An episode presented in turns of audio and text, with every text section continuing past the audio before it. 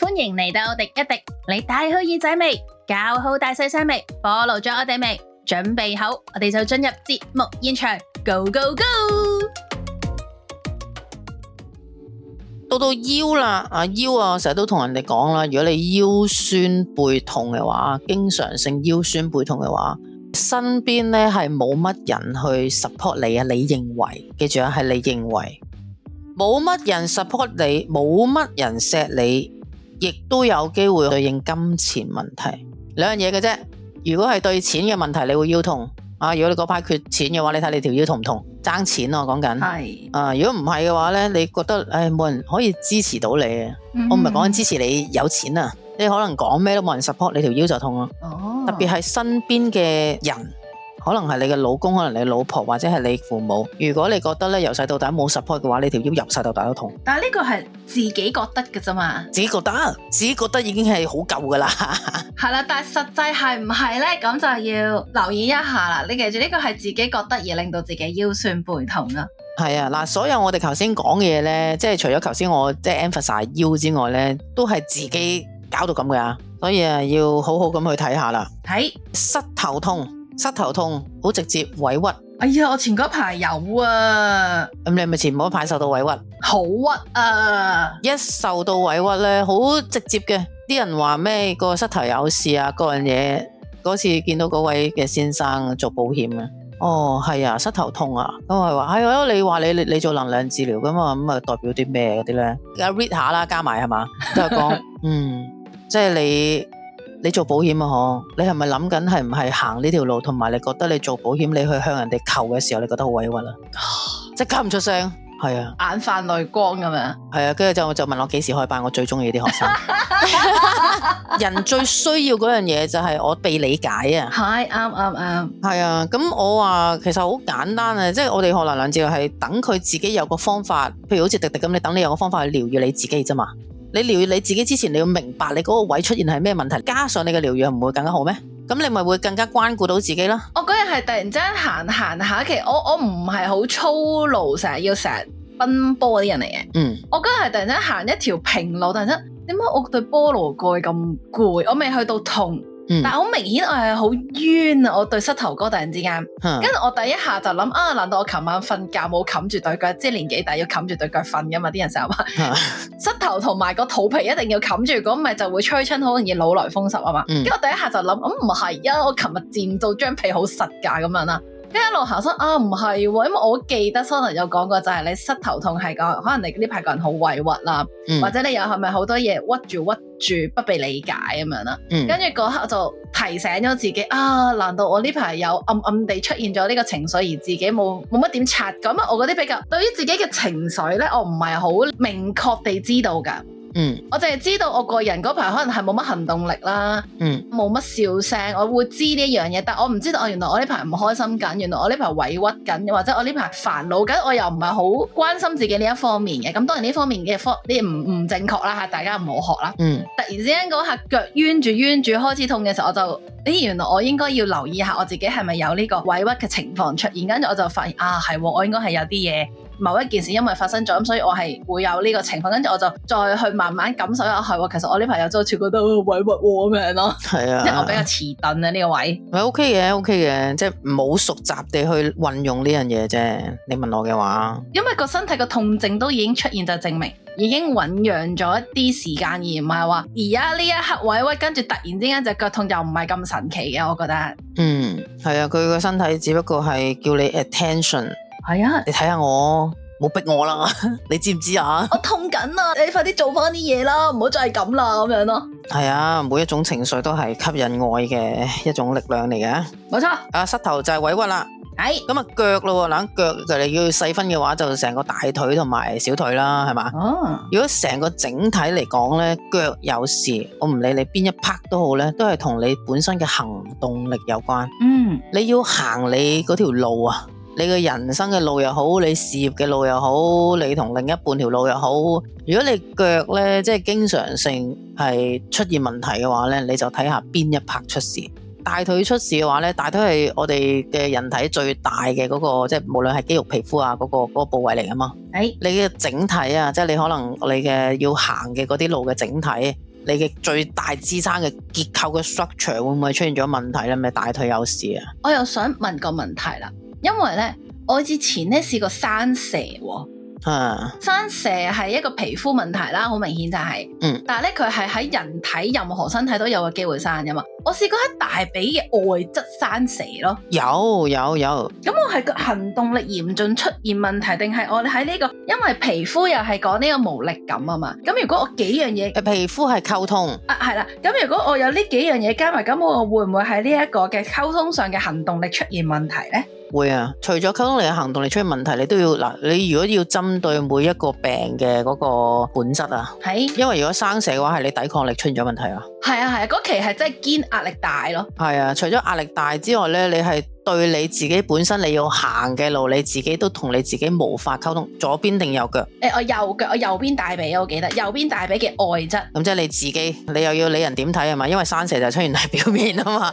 你要行嘅路，你要理人點睇，你對你自己，即係你都 support 唔到你自己向前行啊，你揀邊條路又唔知，所以你係對你自己嘅整體嘅行動力，我行邊條路好係出現咗問題。呢個咧係真係，我覺得係一百個 percent 準確啱。點解咧？我嗰陣時係我人生第一次生蛇，而我生蛇嘅時間就係我翻嗰一份工嘅第一日嘅下晝咯，哦哦開始痕。啊，未爆出嚟，你生蛇其實你醖釀，你你開始紅痕係已經係醖釀緊喺嗰度噶啦嘛，即係嗰啲菌已經喺嗰度噶啦嘛，即係嗰個係咪爆到上面啦？啊跟住我翻嗰個禮拜，第一個禮拜第一日翻啦，跟住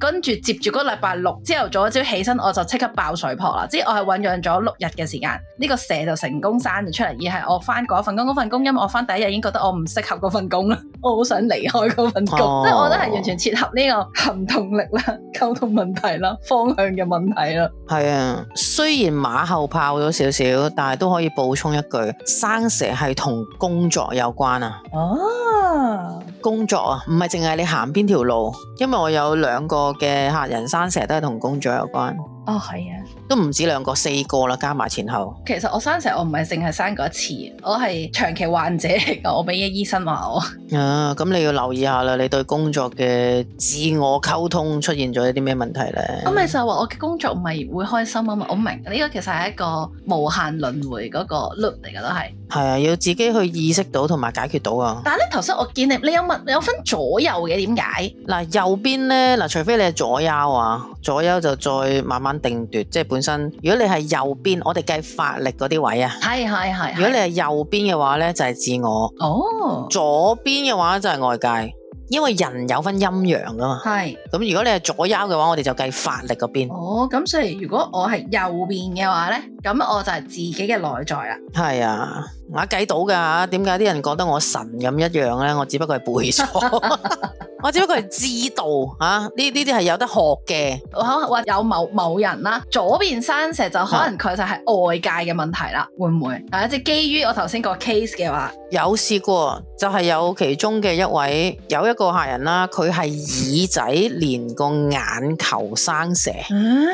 嗰橛啊！咁佢做嘅嗰啲工作呢，係極大壓力，即係幫人上市嗰啲嗰啲嘢嚟㗎。啊哈啊哈佢，已經係生蛇生到呢，佢恰唔到眼皮㗎啦，已經。係咯，好痛㗎佢嘛。係生喺左邊，佢因為左邊嘅，即係佢自己可能覺得呢樣嘢冇問題嘅，但係可能佢嘅外界咧，其實係佢喵喵就會不斷喺度講話，哇！你呢啲個工作唔好啊，你呢個工作點點點啊，你睇下你完全冇嘅，翻唔到嚟啊，夜晚又唔知幾時啊，又加班加到，你睇下你嘅健康，哇！不斷咁樣，佢係好煩啊，聽到好多外界嘅嘢，係啦係啦。而令到佢睇唔到、做唔到啊，咁大家可以對應到嘅呢啲。嗯，明白明白。係啦，嗱咁腳踭啊，你見我括住咗啊，最容易睇到嘅叫做筋膜炎嗯，啊，或者係個腳踭咧，好似成日都好似踩落去有啲痛噶嘛。除非你係着住嗰啲咪死人斗領踭，日日咁行咁，你唔痛啊真係 即係好難講。咁呢個係你行路出現咗問題啦，係咪行唔到啦，係嘛？嗯哼咁、嗯哼如果唔係嘅，你正正常常嘅，跟住之後成個筋膜炎有問題，或者你腳踭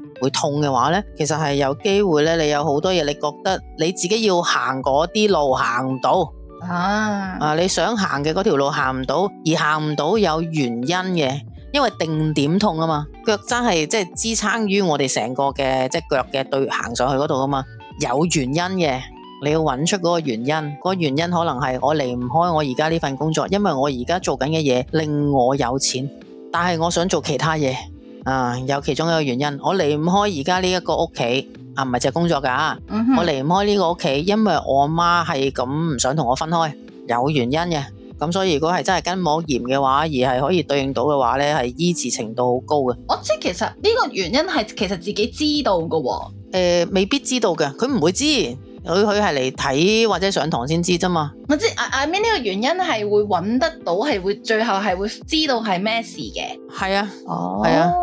因為佢係定點痛。 ，define 到嘅。其實我哋好簡單嘅啫，講個例子你就明㗎啦。可能我同你講迪迪。嗯，我講個例子，你呢個腳踭痛喎，有冇啲乜嘢咧令到你覺得你呢一刻走唔到㗎？佢就即刻諗到㗎啦。又話我前嗰排腳踭痛啦，係啊，佢會諗到㗎啦，會諗到㗎啦，啊係嘛、好容易嘅啫，但係你要識得問問題啦。我哋成日講。嗯都係嗰句唔好當我神仙，我只不過係知道即係成個身體結構發生咩事。你又知我學整脊啊，又知我學呢樣嗰樣，又知我學心理學，又知我學埋腦科，所以我就好中意研究呢啲乜嘢對應到㗎。同埋啦，嚟啦，好似誒、呃我哋講晒外觀嘅嘢啦，係咪？喺嗱，性器官都啊，我我冇畫啦，不過性器官都可以略略咁講啦。 喺有乳癌，有乳癌嘅朋友，有乳癌嘅朋友。喺對佢自己身為女性嘅呢個身份有情緒同埋能量，可能佢曾經問過點解我會係女人，或者女人係咁辛苦啊？點解會有女性？